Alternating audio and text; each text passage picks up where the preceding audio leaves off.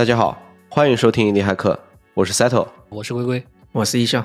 最近有个概念在圈子里面很火啊，叫独立开发三件套，分别是啥呢？我也是学习了一下，叫 To Do、笔记还有记账。当然有鼓励做三件套的呀，也有一个说法是说这些是加速死亡的三件套啊。但是我们虽然说这是三件套啊，但我觉得像什么日历啊、小组件呀这种也算吧，其实都是算比较拥挤的赛道。还有一个就是前两天我在 V2EX 里边看到一个哥们儿做了一个日历 App，他一共开发了两年半，然后一共有五十二个日历模块。我给大家念一下，其中一部分啊，包括像老黄历、万年历、历史上的今天、倒班助手、经期助手、课程表、新闻联播、疯狂星期四、营销日历。看完之后，我直呼一个好家伙呀！这个哥们儿两年半是真没浪费。我们今天也赶个时髦啊，聊聊我们对三件套的看法。如果你对三件套有什么想法，也欢迎在下方留言跟我们一起讨论。好的，那开始我们今天的节目吧。我印象中好像确实独立开发者做这三个的特别多啊，好像就是大家都扎堆儿了，就是都在干这个。就你们觉得这个背后的原因是什么呀？呃，我我觉得这三件套。呃，就是三宝啊，确实感觉确实比较卷，而且不光是独立开发者，就是背后是公司的，就是正规军的也是一大堆。然后我尝试去搜了一搜啊，像 To Do List App 啊、Note Taking App 之类的这种关键词，搜出来很多那种叉叉 Best App 之类的文章，就有些就特别离谱，比如说二十九个笔记软件啊，提升你的组织，然后二零二三年最好的五十六个 To Do List App。就这个五十六个是不是也太多了一点？这还是挑过的。你要让我从五十六个 To Do List App 里面挑一个，那我还是算了吧。啊，要说原因的话，在我看来有几个方面啊。一个是门槛低，就是这三件套你只是浅浅一想的话，感觉都挺好做的啊。特别是很多那种技术站呢，他上来给你一个 demo，就是个 To Do List App，对 对，你就感觉特别好做啊。然后所以很多首次尝试的朋友就会想说，那我就做一个练练手吧，也甭管能不能成。呃，可问题其实也就在这上了。好做的部分其实大家做出来都一样，毫无竞争力。然后最后就真的只能练练手。当然你练手也没问题啊，但你得明白自己就是在练手，不能有错误的期望，对吧？不能觉得说，哎，我可能练练手做出来这个东西会有人买啊，然后到时候发现真的还就是没人买，你还很失望，那就不对了。然后呢，第二个是体量小啊，这个东西一个人能做得了，这个和第一点有点类似啊，但是体量小的东西也可以门槛高，不一定，对吧？比如我之前看到有个人做了一个混合颜色的算法，这个算法模拟的是油画颜料混合的效果，而不是现在大多数的那种按色值混合的效果啊，看起来确实是完全不一样的。那这种就算是体量小、门槛高，他一个人做得了，但是你得知道这个算法是怎么回事然后第三个是这三宝特别容易让人感觉自己发现了需求啊？为啥？因为呃，我们之前也说嘛，就是独立开发者去发现需求、发现利基市场的一个很有效的手段。就是从自身的需求出发，然后呢，To Do 笔记记账应该算是很普适的这种需求场景啊，基本上所有人都会用。那你用的过程中就发现，哎，这个地方有点不方便啊，那里有点和我想要的不一样。但这个地方的问题是你到底发现的这个需求是个痛点还是个痒点啊？是否足够跨过让别人切换一个新工具的心智成本和迁移成本？因为像我们提到的这三宝都是有迁移成本在的。啊，但不像你说，哎，我换个，比如说换个 Git 的客户端，那无所谓，反正我内容都在 Git 里面嘛，不在这个客户端里。那我在笔记软件里面写了十几万字，对吧？如果导不出来，不可能说不要就不要了啊。那这个时候你说，哎，你用 Notion 的时候发现，哎，Notion 怎么不能换皮肤啊？啊，这也太不酷炫了吧！我得做一个能换皮肤的 Notion，啊，这肯定是个大需求，那你可能就上当了。嗯，我我是非常认可龟龟讲的很多的观点啊。为什么这么多人会去做这三件套？我再补充两点嘛。我觉得这三件套，我觉得核心真的需求真的很多，很普遍，几乎每个人都会使用到这三件套中或多或少其中一个吧。比如像我，我可能用不到记账，但是另外两个是一定会用到的，特别是记笔记，可能是所有人的需求，对吧？嗯，毕竟文字记录都是人们的公性需求嘛。那你看，文字都已经有上千年的历史了，最早的文字应该是出现在三千多年前的，可能。这种都是方便大家记东西嘛，特别是像现在互联网的出现，那知识更是爆炸性的发展。那好记性不如烂笔头嘛，所以说每个人都需要有一个这样的软件啊、小本子啊这样的东西去记录自己的一些知识啊，或者写写画画这样的一个需求，所以这是一个公性的需求，非常非常的普遍。那第二点，我觉得还有一点哈，就今天大多数的独立开发者的行业的背景呢和知识其实是比较弱的，所以说大家去想 idea 了，去想点子的事儿，都只会从。那种通用的工具着手，这三件套无疑是最通用的工具了。嗯，它包括我们自己的话，其实也是一样嘛。其实我们没有特别强的那种行业的背景，所以当我们自己去思考产品点子的时候，很多时候也是不是做开发者工具，你可能就是去做更通用的工具，就是很容易走到这个方向上去。对，嗯，其实我们说到这个三件套的这个卷啊，你看，我觉得像 To Do List 的话，其实它已经。卷了很多年了，现在感觉格局上面有点稳定了。然后当前这个阶段啊，就正是卷笔记的时候。你像什么 Notion 啊、Obsidian、什么 Logseq 呀、Anytap 呀，就是一大堆这样的做笔记的软件，现在也在层出不穷。而且现在就是还有很多投资人也在投资这个领域，然后开源的有一大堆，对吧？就这个赛道，我现在感觉就是它早就是那种正规军的战场了。就我感觉，你现在去开发一个，比如说刚才我们讲说五十二个插件的一个日历，对吧？你现在开发五十二个插件的 Notion，我感觉也没法赢啊。就那这个要怎么办呢？对啊，就是今天的这个笔记软件，其实都已经不再单纯是笔记软件了，对吧？大家都在讲是 Knowledge Management OS，对对对，知识管理的操作系统。然后 Notion 的话，它其实算是一个 No Code 的 Platform，对吧？嗯，它是一个无代码的一个平台了。然后还有一些别的卷的方向，比如说手写。有一些也做的特别好。你说的这几个产品啊，我就查了一下，像 Notion 现在据说有三百五十多的员工啊，嗯，对，Obsidian 是两百人，然后 Logsec 嘛，我们之前跟在建聊过嘛，他们应该是十人左右，对吧？好像十人还不到。嗯，前几天看到社群里面有有朋友在推荐，嗯，Affine，A F F I N E 嘛，这么拼的，它是有开源 Community 版本的。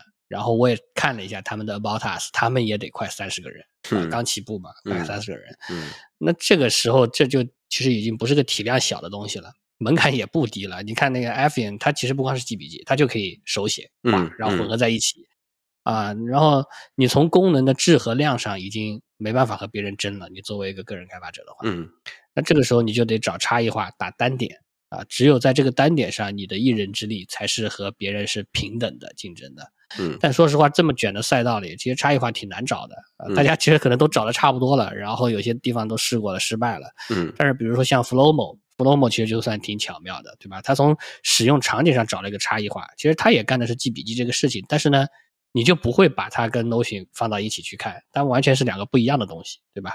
它给到用户的是使用场景是说我去记灵感、记想法，嗯，然后因为灵感和想法转瞬即逝嘛，你就需要最快速的去记录。然后，并且可能需要一个事后回顾，那他把这个心智给到了用户，然后被用户认可之后，用户就会觉得说，你 Notion 也好，Obsidian 也好，都是干不了这个事儿的，我就得用 Flowmo 来干这个事儿，啊，那他就就算是打出来了。在看这个的时候，我也在想啊，其实你比如说像 IM 和社交，对吧？它也算是一个很卷的赛道。然后我也是前几年看到有一个 App，忘了啥名字了，它的功能就非常非常非常简单，它也不能聊天啊，也不能发朋友圈啊，它就只有一个功能，就是。Touch 一下对方，嗯啊，我就是我就是弄你一下，我看你还在不在，我给你一个给你一个打招呼，等于说，嗯，然后呢，这个 app 也会提醒你说，哎，哪些人你好久没 touch 了，你应该跟他打个招呼了。那意思就是说啊，虽然我也没有啥特别的要跟你说的吧，但我还想着你呢，对吧？我还我还知道你在那儿，就是这就是一个特别特别细的一个社交场景。你要说它真有什么用吧，我不知道，可能社会学家能说上来说这种这种场景下的社交有什么用，但它确实成功引爆了大家对这个场景的兴趣。就很多人用啊，然后这这软件它还要付费订阅用，就是你不付费的话，你可能一天只能 touch 多少个人啊？就有很多人付费订阅用，也挺有意思的。他就找了一个单点的场景，我觉得呢，这个也不光光是一个找到差异化的问题啊，它其实也还涉及到什么营销啊、传播啊、推广的问题。嗯，但除此之外，其实我们还有一个思路，是做插件就得了，对吧？你刚刚说他做一个五十二个。插件的 Notion，那我干脆就去 Notion 里做插件，是不是也可以？嗯嗯，对吧？做插件其实有很多好处的。一个插件它也能收费，第二个呢，插件本身是可以从平台那里获得流量的，它本身就共享平台的用户基数。有些公司只做插件，它其实也活得挺好的啊。所以也许你在用笔记软件的时候，如果发现你有一个需求，可能可以先看看有没有哪个受欢迎的笔记软件的插件体系啊，是可以支持你直接完成这个想法的，那你就嗯不需要去卷一个笔记出来，对吧？你去做一个插件就挺好。嗯嗯嗯嗯是的，对我们最近分享的那些很多的小故事里面，其实有好几个都是从 Low 型做插件啦、或者叫做模板啦、这样找到了一些不错的赚钱的思路的，挺多的这种。对，但是呢，我觉得这儿还是我们定义一下，如果就是你想做一个超越 Low 型的这样的一个笔记应用出来，我觉得那真的很难很难。今天可能就像嗯刚才龟龟说来，看 Low 型现在是吧，人家估值都已经一百三十多亿了吧？嗯然后员工员工也大几百人，然后人家的用户体量也非常非常的大了，所以说你可能很难卷得赢。就我们还是要看一下怎么去定义这个赢吧。我想今天其实有很多做笔记应用的，特别是面对独立开发者哈，不谈那些大团队、大公司，那他可能都是抱着那种我要满足一部分人的需求，或者说就是被一小部分人喜欢，那可能我就很知足了。啊，反正有人用我就很满意。那最终如果这部分人还能为我付费，能够给我一些收入，那就非常非常好的一件事儿。所以说，嗯很多可能独立开发者从个人的角度出发，很容易是这样的一个心态在这里面。如果你是这样的一个心态的话，其实你就会发现，那，卷归卷嘛，其实卷这件事儿可能就与你自己也不太相干了。你只需要打造自己的特色，创造一些自己新的玩法嘛。然后可能你就能吸引那一部分儿可能最终会真正喜欢你的人，这个人群可能不大，但是从收入的角度也能够给你一些不错的一些支持。对，从这个角度来看的话，你就会发现不用去关心老去注意卷这件事儿，把你的注意力都放在打造你自己的特色上嘛。那你这个产品的特色，那可能是更好看，对吧？也可能是像刚才提到的那个，你可能有做了五十二个模板，或者说皮肤什么的。甚至你可以把你的这个产品是限定给一部分人使用的，比如说你就是做的是一个程序员的笔记，对，因为程序员的笔记工具和那些通用的笔记工具，它还是有很多差异化的点的，对吧？程序员你可能要记代码，记那些代码片段等等的，反正就是奇奇怪怪的东西，其实挺多的。那你也可能是给老师用的，对吧？也可能是给女性用的，你可能找到自己的一个特色的地方，那其实也有可能。活得也挺滋润，但总的来说，我还是觉得在这个赛道里面，你确实要面对卷的这件事儿。从我个人的角度来说的话，我觉得这还是一个挺难的事情。总的来说，对，嗯，大家也都能就是明眼都能看出来，比如说你像笔记，现在你自己想做一个笔记，想超越他们，现阶段来讲确实挺难的。然后如果你要找一个细分赛道，比如说给程序员用、给老师用、给女性用，那这个里面其实也有很大一部分的你自己要能够知道大家的需求是什么。比如说你知道程序员要用什么，对吧？但是老师跟女性要用什么，你可能不太知道了。对吧？因为你毕竟不是他们，你得深挖一下他们的需求。那还有一个，比如说我们讲这三件套里边，比如说像记账，那记账里面的话，现在绝大部分，比如说像银行呀、支付宝呀之类的，其实他们内部都有一个记账系统。尤其是比如说你所有花的钱都在银行里面的话，其实银行里面会帮你把每一笔钱到底是什么样的费用，其实完全帮你分好。然后我觉得，你如果你你自己要做一个记账系统的话，你如果不跟这些银行跟支付宝打通，然后你每次记账都是要自己手动录。那我觉得这个体验就太差了。但是如果你要跟他们去记账的话，一方面你要有能力拿到别人的 API，还有一方面就是你要有海量的对接工作。那这件事儿的话，我觉得就很不适合独立开发者。你你干不过别人，人家有三百五十个人在对接各种各样的银行，你自己就一个人、两个人、三个人，这个事儿就太难了啊。对啊，记账感觉确实是啊，特别现在我们都不花现金了，就所有的数据其实在云端都是有的。对啊，然后你要去做这个事儿，你自己又没有核心数据，特别是国内的这种生态，就是你把数据给别人容易，对吧？想从别人那拿数据就难了。对，啊，我觉得这个里面困难的，表面上看可能是一个海量的工作量啊，或者说是去别人那边拿数据啊，你有没有这个能力去别人拿数据？但是实际上，如果你产品的核心竞争力就是建立在能拿到很多别人的数据上的话，啊，那我觉得这个确实不是独立开发者能做到的事儿。嗯。但如果不是的话，和其他平台集成其实就是个加分项，那你就还是先把产品核心竞争力做做好，对吧？嗯，但是集成第三方这个确实是啊，工作量是实打实的，你集成一家就要一家的工作量，嗯啊，你不会因为说，哎，我集成几个相似的，我工作量就可以复用，其实挺难的啊，每一家嗯它的 API 都不一样嘛。对，我最近给 Podwise 集成对接一些第三方啊，从 Superbase 到 Lemon Squeeze 再到 Notion 啊，大家都是正规军，对吧？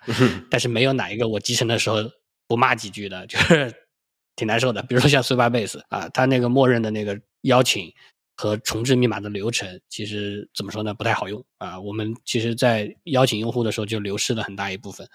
这些还都是成熟的啊商业产品，还提供 SDK 啊，文档也写的尽可能的好啊，但是你仍然需要花费大量时间去阅读文档啊，然后看示例代码，然后反复调试。那要是你遇到个不靠谱的第三方，就更难了啊！我我就想起来以前啊，我给一个跨境客户啊，以前的公司的时候，我给一个跨境客户对接某个海关的报备系统，哪个海关我就不说了，对吧？怎么接就是不对啊！而且从现象来看，明显就是个编码问题。但是呢，海关那边对方的态度就很明确，我们肯定没问题，你找找自己的原因。当时就给我 P U A 住了，那我就找自己的原因吧。啊，对方这个系统没有 S D K，啊，本地跑一个黑盒服务给你调，啊，然后那个服务再去调远端，其实你就基本上没有任何排查的入口。那在这个黑盒下具体查问题的过程我就不说了啊。总之，最终我花了三天时间收集了证据，然后呢又定位到了他们反编译之后的那个问题代码。啊，具体到底是哪里写错了，我也给他们找出来了，写了一封证据确凿，但同时呢又低声下气的邮件，啊，让客户的负责人发了过去，啊，最后那边才给 fix。那这种事情你放在独立开发者身上，你可能就直接不用玩了，对吧？除非你跟那边真的是有关系。嗯嗯，对，刚才龟龟举的例子其实都是在很多都是企业和企业之间玩嘛，那这件事情确实就比较恼火。那其实关于个人记账这件事儿哈。我自己一直不觉得是什么强的需求的一件事儿，就像现在的支付软件已经可以帮我弄得挺好的了，各种维度啊之类的，那可能是我狭隘了哈。但是如果真要记账，我反倒很喜欢那些今天用什么手绘本记的账，是吧？多年之后翻开看看也还挺舒服的。但是今天一个记账软件，反正我自己是完全没这种需求，我也想不到为什么会有这种需求。对。那我们回到关于三方集成的问题上，我觉得这确实是一个累活儿哈，它就是体力活儿。就像贵说，你做一家就是要付出那么多的精力和体力进去。但我的看法可能不太一样。其实我认为这种脏活儿累活儿解决多了，它可能就成了护城河。但这种护城河是不是独立开发者能够建起来的？我觉得这个可以。可以去思考，可以去再再讨论。但是，比如因为在应用层哈，你往往拼的很多时候就是谁解决的这种体力活儿、脏活儿、累活儿多嘛。你这种活儿干多了，其实可能留给用户的体验往往就会很好很好。比如有一家公司哈，但它是一家公司，谈不上说是独立开发者，那是肯定的。就像 Aftership 的这家跨境公司，对吧？嗯，很多人都知道它是一家做跨境的快递包裹这样的一个查询服务的 SaaS 公司。它一开始其实就是做快递包裹的这样的一个查询的业务，因为在海外嘛，整个海外的那种国家又多，物流公司也多，电商平台也很杂也很多，不像中国比较大一统嘛，所以说就没有这样的一个平台可以方便的查那个快递的情况，他就做了这件事儿。但做这件事儿其实明显就是一个最体力活的事情，就是要做各种三方集成，就是要去把那些很繁琐的累活儿都给干掉。你要去对接很多很多的国家，每个国家的一些物流快递公司，还每个国家的一些电商平台，所以它恰恰就是把这些活儿全给干掉了，所以说就成了今天的 Aftership。因为要知道，虽然他今天这家公司人可也不少了，对独立开发者来说，但是他早期开始集成做这件事儿的，其实也就两个人，并且还是从一个创业大赛的项目上开始做这件事儿。对，当然做到后面就肯定拿到融资了嘛。然后就可以开始往就往后面走的更大了。所以对独立开发者来讲，其实往往有时候我也认为是如此哈。但不是说你一个人，比如你作为一个长期的独立开发者，你可能干不了像类似于 Aftership 这样的这样的活儿，因为实在太多、太庞大了、太繁琐了。另外一个点，我觉得对独立开发者是啥呢？那你也有可能是从一个很小的 idea 开始做做做，也不排除你啥时候就做成了一家正规的经营公司嘛。确实，但这个就是取决于，就它不是能不能的问题，而是你自己想不想的问题。嗯，对，确实很多人现在转做去做独立开发者，比如说像我们几个人，可能更多的是说，呃，以前有过这样大公司的经历，现在不想做那么多人的一个公司了，或者说不想负这个责了，对吧？所以说我们可能不会去选择做一家正规 经营的公司。呃，但我觉得其实很多开发者都会忽略的另外一件事儿，或者说在这个事儿上，我觉得比较有心无力啊，就是在设计上面。就比如说，很多时候设计对于独立开发的软件来说，我觉得非常非常重要。比如说，你是在做三件套的，但如果你这个界面啊，本来就是打眼看上去，第一眼看上去就没有让人想着说，哎，我就特别想用，或者说令人特别激动的话，你可能连展示的机会都没有，你可能第一把上去的时候可能就挂了。然后我之前还有在跟一些独立开发者在聊天的时候，其实我我一直在讲一个事儿，一个优秀的设计师啊，就是比一个优秀的开发就更容易在独立开发这件事上成功。尤其是说你在一个热门领域里面，我觉得这个事儿更明显。比如说现在有很多人在做小组件，对吧？那如果说有一个设计师把那个小组件做得更好看、更 fancy 一些，然后他可能有可能就能拿到一些客户啊。就我觉得这件事儿是一个设计优先的一个事儿啊。我不知道你们怎么看啊？对，其实我觉得在这种同质化特别严重的这种竞争领域啊，就设计算是可能是第一生产力，它非常非常的能够撬动用户。其实当没有竞品的时候，你你难看难用一些也无所谓，对吧？大家人人也能用啊。但一旦一个更好看的竞品出来，轻易就能分流走一大堆客户。像我自己就是典型的按颜值选应用的用户啊。比如说我从 Airfree 到 Raycast，其实我就完全没有犹豫啊。你说他们功能上有什么差异吧？反正我用的那些东西其实都差不多。嗯。那比如说回到三件套，对吧？像 To Do 这样这样的，相对来说迁移成本比较低的啊。你如果出来个无敌好看的。那我肯定就就去用那个了啊，我就不管了，这个迁移成本我也不管了。这一点其实，在我们三个人身上也算是短板，对吧？作为独立开发者，我们其实完全有必要去专门学习一下。我记得之前有朋友推荐过 k y l Win 的作者的一本书啊，那那个书是其实是在线的，嗯，在线课程，它叫 Refactoring UI。嗯，这书的 slogan 是啥呢？是 Make your ideas look awesome without relying on a designer。啊，他就讲了，你不用依赖一个 designer，你就可以让你的这个东西看起来很牛逼，听起来就很适合我们，对吧？程序员写的怎么设计 UI 的书啊，它其实内部讲了很多设计上非常容易实实操的点，嗯并且都带着示例啊。这书挺好的，我试看了免费的前两章啊，因为整本书要卖九十九美金啊，我还没下定决心，这太贵了，确实有点贵啊。对，嗯。说到 Refactoring UI 这本书 t a r w i n d 的作者嘛，他也是可能在做 t a r w i n d 之前，就靠这本书先把自己的那个生活给保障的很好了。嗯，所以说后面可能才有了 t a r w i n d CSS，否则可能也就没了。回过头来讲设计这件事，我其实也是非常认可优秀的设计是很重要这个观点哈，并且这个观点我觉得可能不光是对独立开发者，可能对今天很多的软件产品啊，甚至是工业界的一些设计来说。其实都是很重要的一个点，比如像小米这家公司，其实它的设计还行，对吧？嗯，至少在中国很多年以来的这种工业设计上，它也算是走的反正比较靠前的吧。你你也不能说它可能在国际上是一流啊之类的，至少反正是也还行。我时常也会表达一些，比如像颜值就是第一生产力这种观点哈，但这里重点其实强调的就是好看的重要性嘛。毕竟好的产品它真的就是要好看、好用、好玩。对，但是我们很多时候做产品，可能都在追求好用，就是功能上足够强大、好用。其实对好看和好玩那这些可能确实都比较缺失。那好看，我觉得这里面它其实很重要的第一个原因是啥？就对 C 端产品来说，颜值它可能真的很容易是第一印象。对消费者来说，它是一个很容易去驱动消费者产生那种就是冲动消费的一个因素。嗯，那好看的，我觉得还有可能第二个原因是啥呢？就是今天真正的那种颠覆式的创新也好，做一些变革的产品，我觉得真的是太少太少了。对今天来说，很多颠覆式的机会也很难，说实话被独立开发者遇到，也可能很难掌握这种机会。所以，对大多数的产品，其实今天我们去看，它都是在变换玩玩法。就像那个龟龟刚才被提到了 a f r l e t 和 Realcast，对吧？其实我们自己。也是几乎都是这个路径，这两个产品其实从我的角度，它其实就是只是变换了一点玩法，在交互层面的那个组织的那个产品的结构稍微有一点变化，但其实没有什么本质上的一些变革呀之类的，对，谈不上是颠覆。所以说很多时候我们就可以理解成你的创新不够嘛，所以说我们就需要颜值来凑，就是这样的一个情况。嗯，其实尤其是像工具类软件啊，就本身工具类软件它就。没有那么强的粘性，就是我说换就换了，比如 a f r e d 到 Recast，对吧？我说换就换了。所以说，如果不是说设计特别吸引人的话，你可能要非常担心一点，就是会因为你的颜值问题，然后你会流失客户啊。所以说，你像 a f r e d 对吧？就是比较典型的。那我们三个其实现在都换了，我觉得这个就是一个比较典型的一个从工具类层面上面，因为颜值然后导致损失客户的一个很大的一个例子。我觉得这个对于独立开发者来讲，我觉得也是一个非常重要的一点，就是。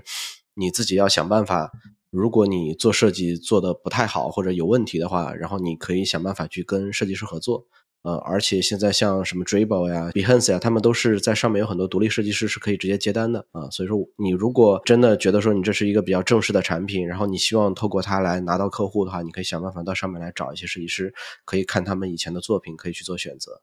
对我觉得这个也是一个很重要的一点。其实我们之前一直在做一个系列嘛，就是硬地骇客的一个系列。我们一直在讲说，到底应该怎么做产品，怎么 building public。其实我们一直在讲的这个概念是说，你要做产品的话，你要选一个利基市场嘛。我觉得以我们的标准来看的话，其实三件套是不是其实就不适合独立开发者啊？嗯，我觉得要回答这个问题啊，我们应该先换个问题，就是独立开发者到底适合开发什么样的产品？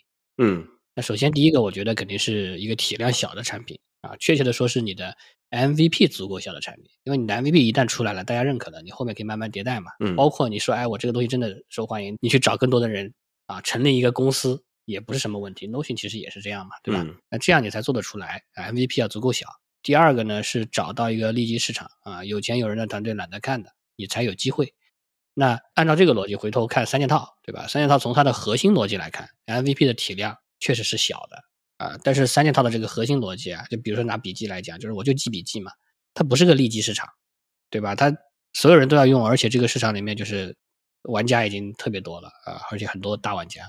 当然，市场你是可以被无限细分的，对吧？你甚至可以细分出一个只有一个用户的细分市场。在任何细分市场里面，如果你能找到一个未被满足的价值点啊，对这个细分市场的用户来说，这个是痛点的，那你就算找到了你的利基市场。嗯，那就能做啊！只要这个细分市场真的不是真的只有一个用户，对吧？啊，在这个竞争已经非常充分的市场去发现一个这样的空间啊，本身其实是挺难的啊。虽然感觉我们还是都有机会去挖掘啊，但是这个本身就比较难这件事儿。然后呢，有一个点，我觉得也是可以大家去去看这个市场的时候，本身是可以去考虑的，就是市场它也是有周期的，它会被重塑啊，既有的需求和这种供需关系它会发生变化。其实像笔记就是嘛，对吧？现在大家都在强调知识管理，那以前不是这样的啊。但是现在大家就一股脑儿都冒出来了。嗯，在这个周期刚开始的时候，实际上就是有很多机会去尝试的啊。虽然知识管理这事儿不能算个利基市场，但它其实最初是从一个利基市场成长起来的。只不过大家都觉得说这是我的一个需求，它就变成一个大市场了。那原本的笔记这个大市场，它就其实就发生了变化嘛。那这个大市场里的利基市场，其实也同样会发生变化。独立开发者就有可能在这里面发现新的机会。嗯，但是这事儿呢，你听听其实就觉得挺复杂的，对吧？各种说我还要看市场的周期啊，我要去这里面找各种各样的细分市场，再再再在里面去找啊价值点啊，其实本身就挺复杂的。那这个复杂背后，其实就是说你对这个事情得有敬畏。啊，你得你得好好想想，验证验证，对吧？不能头脑一发热就觉得说，哎，我能做个笔记 app，我也有一个我自己啊想要满足的需求，我就要做个笔记 app 来赚钱。我觉得这个就对这件事情没有敬畏啊，最起码想清楚啊，你要能回答这个问题，对吧？你的利基市场在哪里？你想象中的这个需求是否存在？它是不是个痛点啊？最起码你找几个朋友来问问他们啊，你你的这个东西你做出来之后，他们愿不愿意从 Notion 啊，从 Obsidian 迁移过来？啊，如果他们真的愿意，那我觉得你可能还有机会去做一下。如果他们都不愿意，那就还是算了。嗯嗯嗯，我比较直接哈，我是觉得这不算是一个利基市场了，但原因就是因为它市场大嘛，需求很多嘛，然后都很大众。嗯，但是然后我们回过头，其实今今天去看市面上很多稍微做出点样子的这些笔记软件呐之类的，你会发现其实它做的。都是满足大众需求，就是反正这件事儿，不管你怎么从小了做，好像感觉做了做的，它的就是变成了一个普遍性需求了，好像很难聚焦到一个特别特别小众的点上。但也可能是我们确实没有遇到哈，我但我觉得这个不是重点哈，因为我觉得就是这个市场，我们看开发者喜欢做这个三件套嘛，那其实也就是因为这个市场其实它入门门槛低嘛，就是它虽然不是利基市场。但是，对大家都在做，独立开发者也在做，然后大公司、小公司都在做，对。但是这个市场入门门槛就是很低，非常值得可以去试一试。然后你也想在这个上面做出一点微创新，其实也是不难的。就是做微创新的话，非一点都不难。对，所以说还是抱着刚才前面提到的那个心态嘛，就是说你如果只是说想俘获一部分人的喜欢，那你就非常值得。去尝试一下嘛，对吧？从这个角度上来讲的话，那也无所谓，对，因为门槛低嘛。嗯，然后作为独立开发者呀，或者说小的一些初创，那你自己真的愿不愿意去做这三件套？觉得说自己的时间也好啊，或者说从赚钱的角度值不值得去做？那确实需要好好的思考思考这件事儿。毕竟是从商业的角度嘛去评估。那对我自己来讲的话，我可能是不太会选择说去。做这一类的应用，就是这三件套，包括那种小组件啦、小日历挂件啦等等等等，这这这一类的大类的东西，对。但是反过来，其实有时候我自己也会有这样的一些念头存在。这种念头是啥呢？就是我有时候时常会想，要是我自己有一个自己写的笔记工具，每天能用自己的工具写点东西，这好像又是一种很爽的感觉，就是。对，所以说我在想，很多其实这一类工具软件的出现，可能都是像我这样的一种心态导致的。对，利用自己的业余时间，因为自己可能还在上班嘛，然后用业余时间写一点自己觉得玩的很爽的这样的一些工具，然后让自己玩一玩，啊，最后顺便再把它开放给别人去使用。哎，从中如果还能够赚一点小钱，那就更好了。对，所以你从这个角度来看的话，你会发现，可能写笔记这一类的应用，可能就是最好的选择。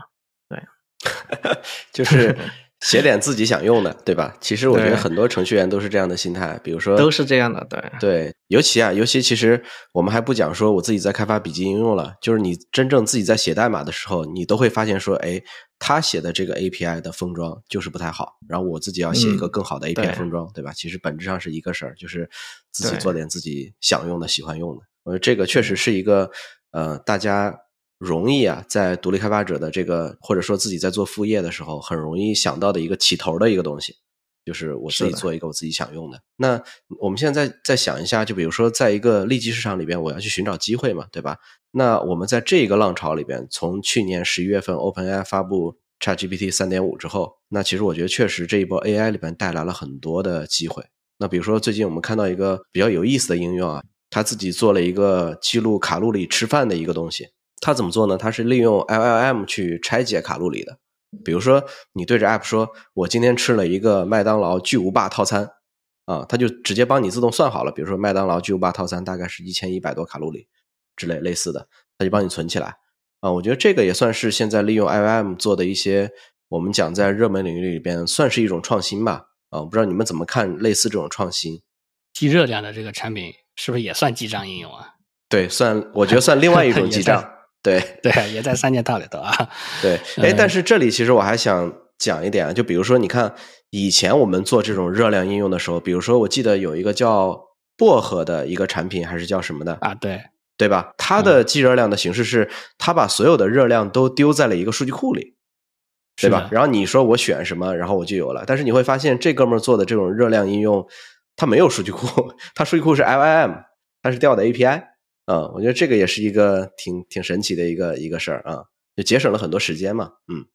对，其实确实啊，就是包括 L M 在内的一系列 AI 模型，就也不光是 L M 对吧？合成视频啊，然后之类的，对，语音转文字都算啊，就带来了很多可能性，就是使得很多以前的这种产品 idea 啊做不到了，有机会化为现实了啊。就拿记笔记来说，啊，就是我们之前也在讨论说，以后真的有自己记笔记的需要吗？对吧？比如说 Rewind 的这个产品，嗯，它已经不是个笔记产品了，就是它。不不了解的朋友可能不知道它干嘛的，我稍微介绍一下，就是它能自动把你每天在电脑上看到的、听到的所有东西都记录下来，然后呢，你可以和你自己看到的、听到的东西进行 AI 对话啊，它是你的一个超级大脑啊，就就它自己这个产品介绍自己就是说，你如果拥有完美记忆啊，拥有超级大脑是怎么样的一个体验，对吧？就是比如你问他说，哎，我今天一天都干嘛了啊？然后或者说你让他帮你整理一下今天看到的有价值的信息，你就这么跟他说一句话。嗯啊，你在电脑上所有看过的东西、听过的东西，你发起的视频会议，对吧？你跟别人通话的啊音频，他全部都帮你记下来了，啊，然后可以跟你去聊这个事儿。所以虽然他并不定位自己是个笔记应用啊，但我们记笔记不就是怕忘嘛，对吧？对，想以我们好检索的方式记录下来，那他不就做到了吗？对吧？而且其实原始数据都有了，另外呢，其实还可以有更多更多的玩法。我觉得它这个就是算是颠覆性的啊。然后前两天也看到有一个独立开发者做了一个我之前构思过的产品啊，就是构建个人知识库啊。他目前的做法就是你把所有你看到的感兴趣的链接贴给他啊，他就会帮你 AI 分析啊。主要应该是向量化之后落到你的这个个人的库里面然后你就可以和这个库对话啊，你就说我我攒了那么多东西了，我想找一个东西，这里面有没有啊？这个产品其实还可以做得更深入啊，比如说通过 AI 自动为信息分类啊，然后在不同来源之间去建立连接，这不就是知识管理做的事儿嘛，对吧？然后再支持比如说音视频格式之类的啊。但是呢，可惜的就是它要自己贴链接过去的这种信息信息采集方式，远没有 Rewind 这么自然，就 Rewind 完全可以干掉它。嗯啊，那在记账领域其实也一样，对吧？之前就已经有 App 做到了自然语言记账，早就有了啊。然后那后面比如说啊，我是不是可以让 AI 来帮我分析账单啊，分析我的支出，到底说哎哪些地方其实是可以省钱的，甚至说哎哪些地方是可以找到便宜的替代品，嗯啊，去去去帮助我更好的。做我自己的财务的，其实都是有机会的。嗯嗯，对，像新技术的出现啊，就是类似于这种语言模型啊之类的。我觉得今天开发者们哈，几乎都会绞尽脑汁儿去思考怎么把这个技术应用到什么地方。其实这一波 AI 产品的出现哈，我自己始终是认为，开发者拿着这种语言模型啊、AI 相关的技术去找需求的比例是更大的，就是俗称的拿着锤子找钉子。对。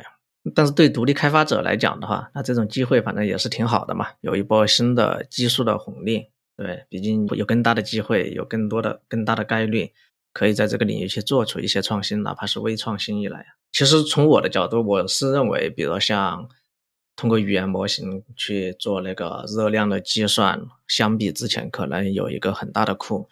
从用户的角度看到了的话。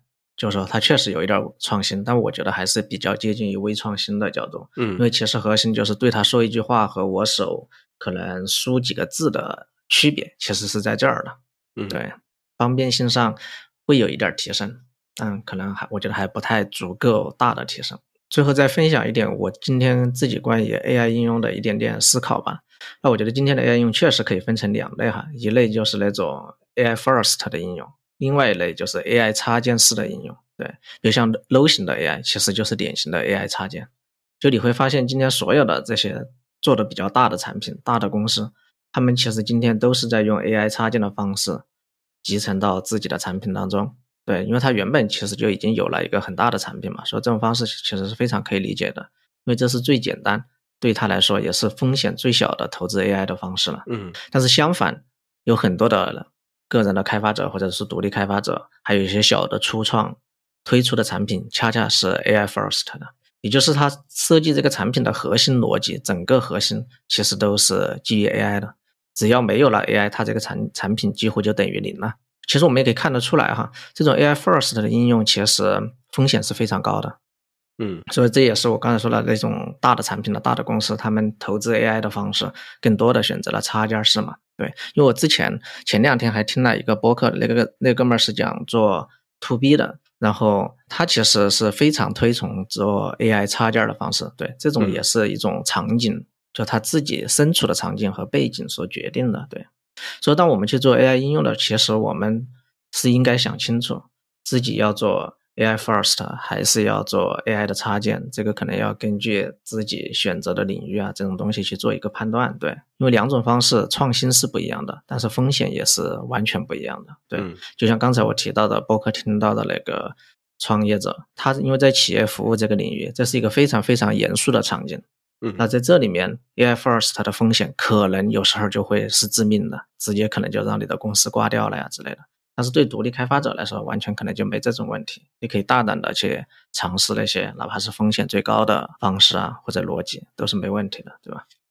对，我觉得一笑讲的这个很有启发啊。就比如说我们讲说做 AI 插件嘛，对吧？AI 插件的前提是，其实我自己这个公司或者是我的软件本身还有主页，我在这个主页之外挂一个插件。对吧？那这样的话，其实它这个插件能够提升我这个软件本身自身的这个能力。比如说 Notion，我以前不能去 AI 去帮我去写一个 summary 啊，干嘛的，对吧？那现在 AI 能够帮我去写了，对吧？这个能提升我内部的效率，对吧？但是这个点上，我觉得对于我们个人做独立开发者来说，就是比如说我去做一个 AI 插件，那我可能本身就没有主页，所以说现在确实有很多人在去做 AI first 的应用。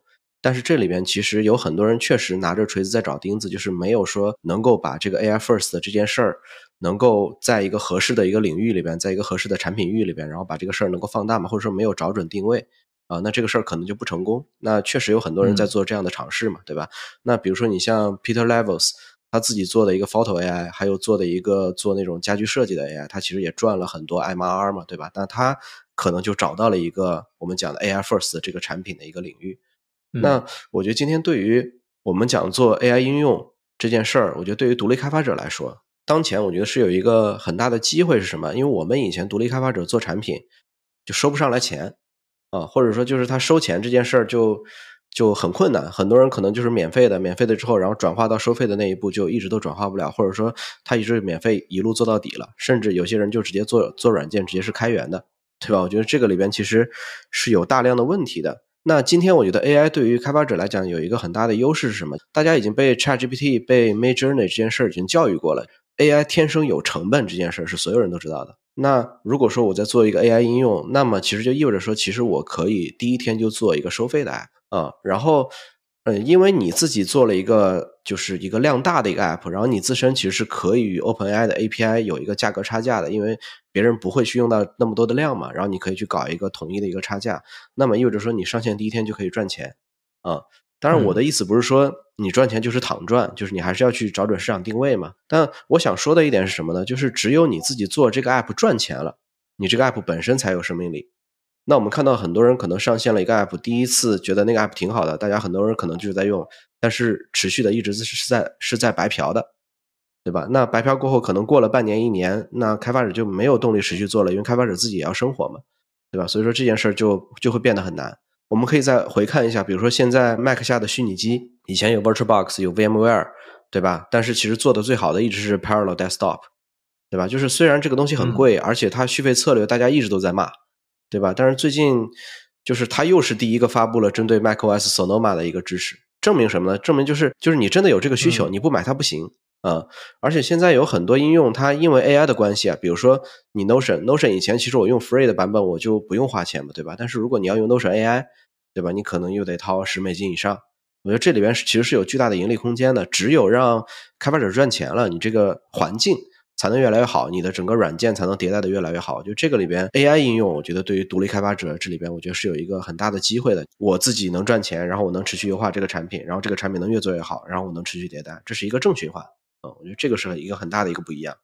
呃，其实我觉得这个 AI 这个收费啊，它其实不光是说大家呃理解了我 AI 要收费，而是同时培养了用户的。付费习惯，现在其实很多用户都觉得说，哎，我要用这个软件的高级功能，我就应该给钱。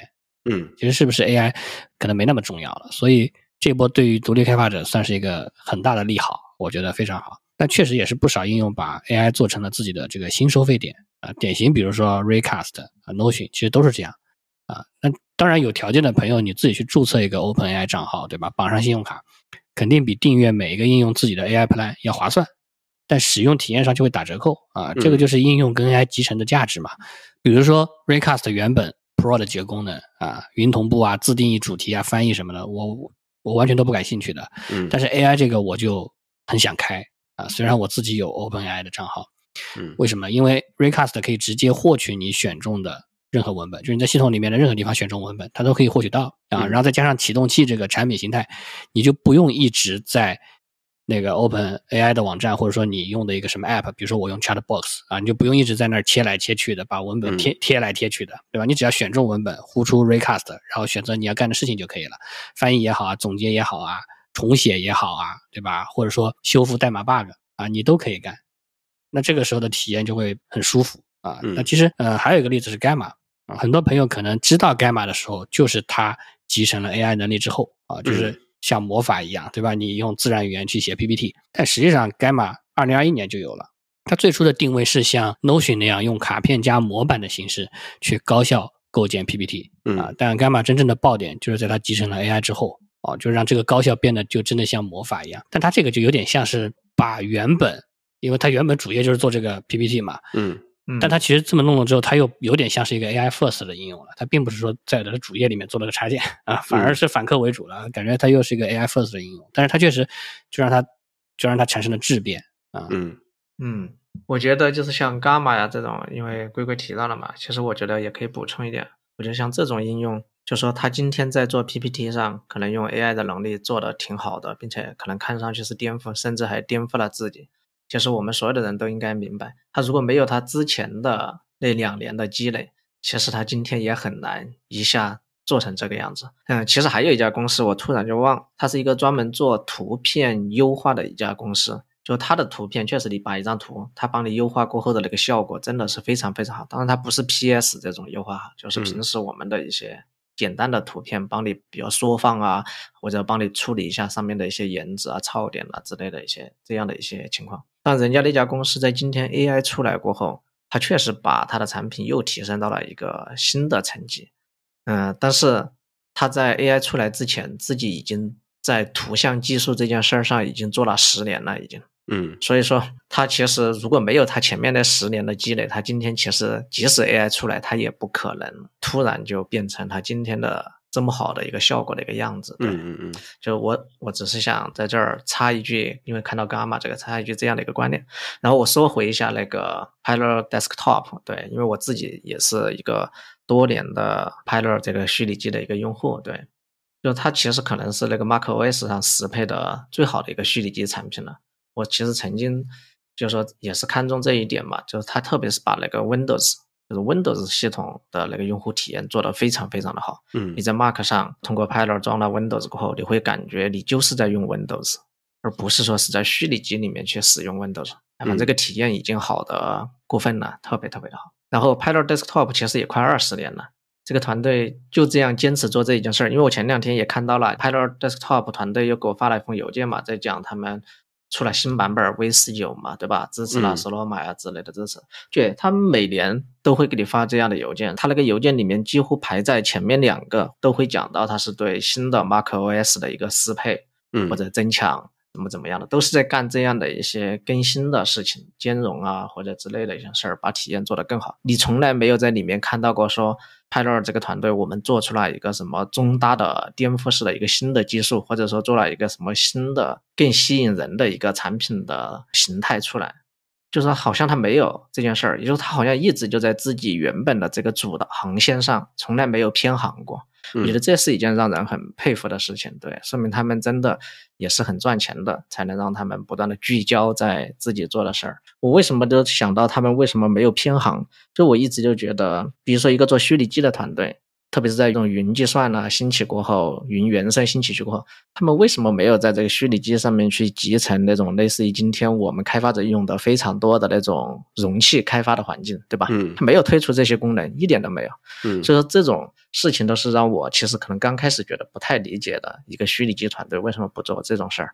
对，但是呢，反过来想想，人家真的很聚焦，他就是想做虚拟机加 Windows 这件事儿做到极致的，简直，我觉得这一点还是很佩服的。然后再说回到 AI，关于 AI 价格这件事儿上，这一点我个人可能也会有一些不同的一些看法吧。我觉得今天，我个人还是认为今天 AI 的成本还是真的太高了，太贵了。嗯，对，我在过去的这三个月里面，其实我没有在杭州居住。然后我在江西省的一个城市待了待了三个月的时间，我在那里面那边也认识了很多很多的年轻人，并不是那些老一辈的人哈，真的很多很多的年轻人，包括是大学生啊之类的。然后其实和他们去聊 AI 这件事儿，他们几乎今天没有怎么去接触过这些。也就是说，你可能离开了北上广深杭这些等等一二线的大城市以外。或者说，特别是 IT 工作者、程序员多的这种群体以外，这个圈子以外，你会发现很多很多很多的人，其实今天对 AI 的认知、对 AI 工具的接触啊，还有当你告诉他这种成本的时候，他其实是不太可接受的。对，嗯，所以说我觉得成本还是太高。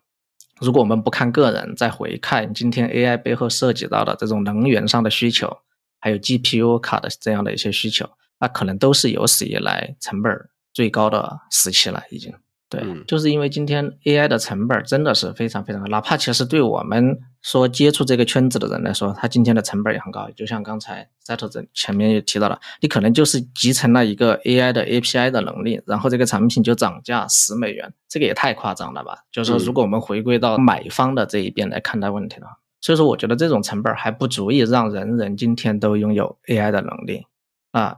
AI 这种能力，它必然只是少部分人的一个效率工具。在今天哈，与我自己至少在我们这个圈子之外看到的现象也是非常非常符合的。对，然后再回到另外一个问题，就是关于 OpenAI 的 API 的集成，因为今天确实哈，很多人都在很多的产人呢，很多的产品，我们可能都在通过集成 OpenAI 的 API，然后去解决一个具体的场景问题。然后我们就可以靠它去赚取，用一个好的产品的逻辑和这定价的策略，就可以赚取那个差价这件事儿嘛，对吧？那其实今天确实在这个圈子里面，会发现整个市场也在逐渐定义，哎，这一类的应用把它定义成套壳应用。对，大家都说套壳就是把 OpenAI 的 API 给包装一下，让它更好用。嗯，对，站在我的角度。还是那句话，让一件事情变得更好用，哪怕我就是套壳了它的 API，这件事情本身就是有很大的价值的。对我们所有的人其实都应该为这种价值付费，这样可以鼓励作者持续创造嘛，也可以给我们提供更好用的工具啊，或者说是产品。但是呢，我们回到定价这件事儿，它可能就不能是这样的一个逻辑了。如果产品的定价它不是跟着你交付的价值走的，而是跟着 AI 服务的这个成本走的。那我认为它是很难持续赚钱的。嗯，对，对消费者来说哈，你站在买家的角度，那我肯定并不是为 AI 付费，并不是因为你背后是 AI 技术是 AI 能力在支撑，你套壳了 OpenAI 的 API，然后你需要花那么多的成本，所以说 我就需要给你付这么多钱。其实它不是这样的一个逻辑，我觉得话对买家来说。而是说，你这个产品，你通过 AI 的能力过后，给到我这儿的价值有多大？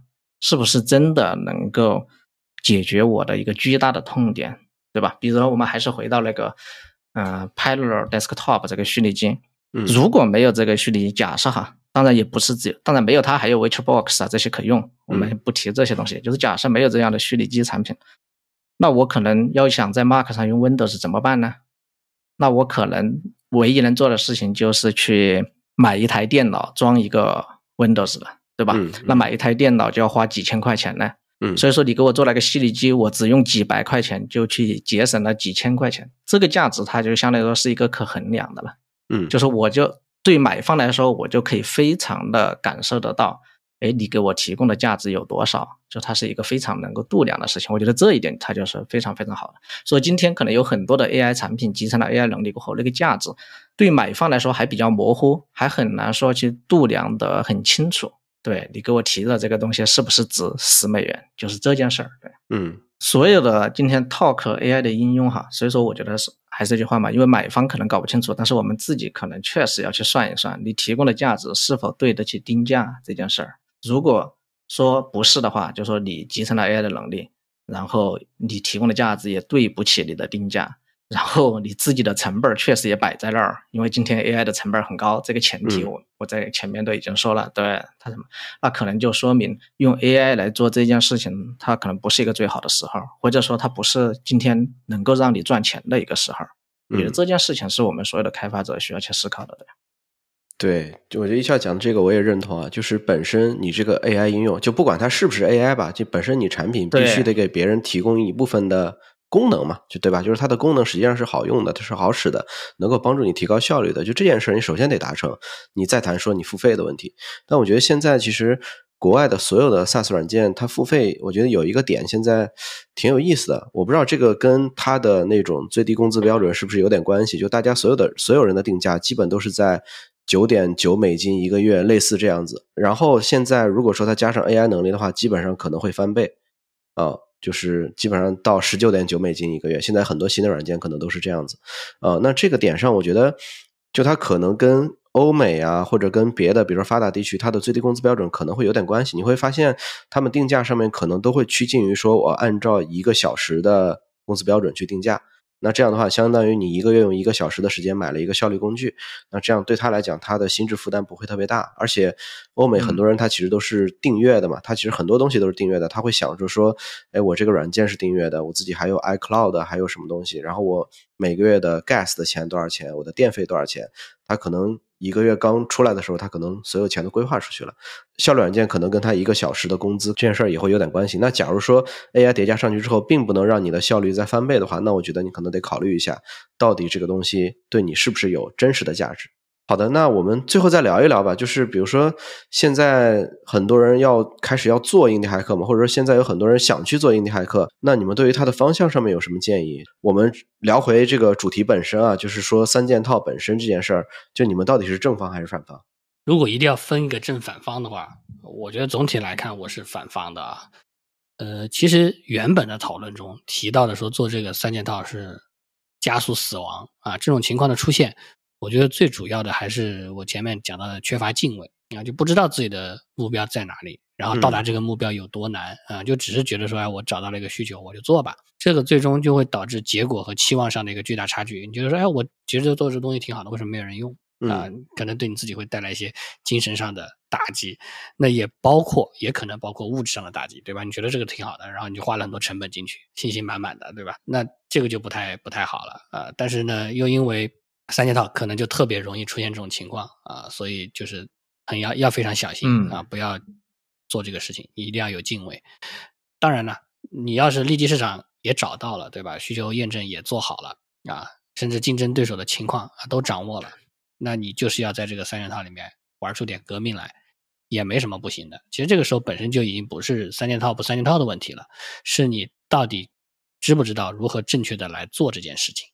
啊，就是知道怎么把这个事情做好的人，你在哪一个领域里面，只要你找得到这个机会，你都是能做好的啊。所以我的我的我的建议其实就是你要对这个事情有敬畏，你要知道自己到底需要投入多少，你要知道自己去到这个地方有多难，然后你再开始这个事情，你自然就不会走偏。嗯嗯，对了，我非常认可龟龟说的，核心还是自己想清楚吧，就是。对吧？嗯嗯，如果先投票的话，我自己的话肯定是反方，我自己肯定不太会愿意去做这件事儿。那你说我这种不愿意，是能够给比如我们的听众朋友一些很多商业上的参考？我自己为什么不去愿意做这些事儿的话，那其实就除了卷以外，可能也没有什么别的。更重要的可能就是自己想不想的问题嘛。那可能就觉得这件事儿也没什么趣，现在已经这么多这么杂了。啊，我可能自己觉得这个事儿干起来确实没什么太大的意思在里面，对，嗯啊，所以说从商业的角度，自己觉得这件事儿能不能成，那可能还是自己要去想清楚吧，就是还是要看自己的目标吧。就有的人他可能，哎，就是想干一番事业，找一个很宏大的一个市场，对吧？因为我们都知道三件套的这个市场，特别是笔记嘛，这个市场真的是很大。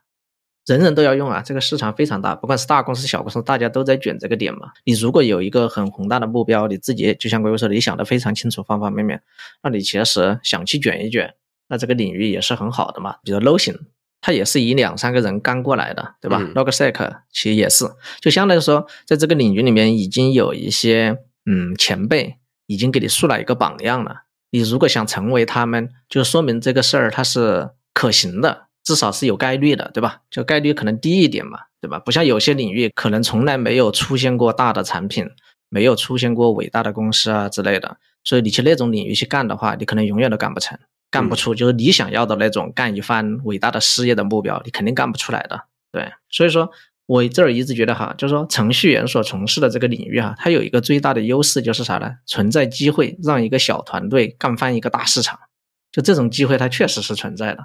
但是你如果在其他的行业啊，有时候就很难想象，你很难想象以两三个人，然后也没有什么钱，都抱着一台电脑，居然干翻一个很大的市场。我觉得这种真的太太难想象了，对。所以说还是那句话，就是你回看自己的目标吧。如果你的目标真的是干一番事业，那你确实有 l o g i n 啊，有 Obsidian 啊，有 Logsec 啊这些前面的目标输在那儿，你也有可能在这个市场里面。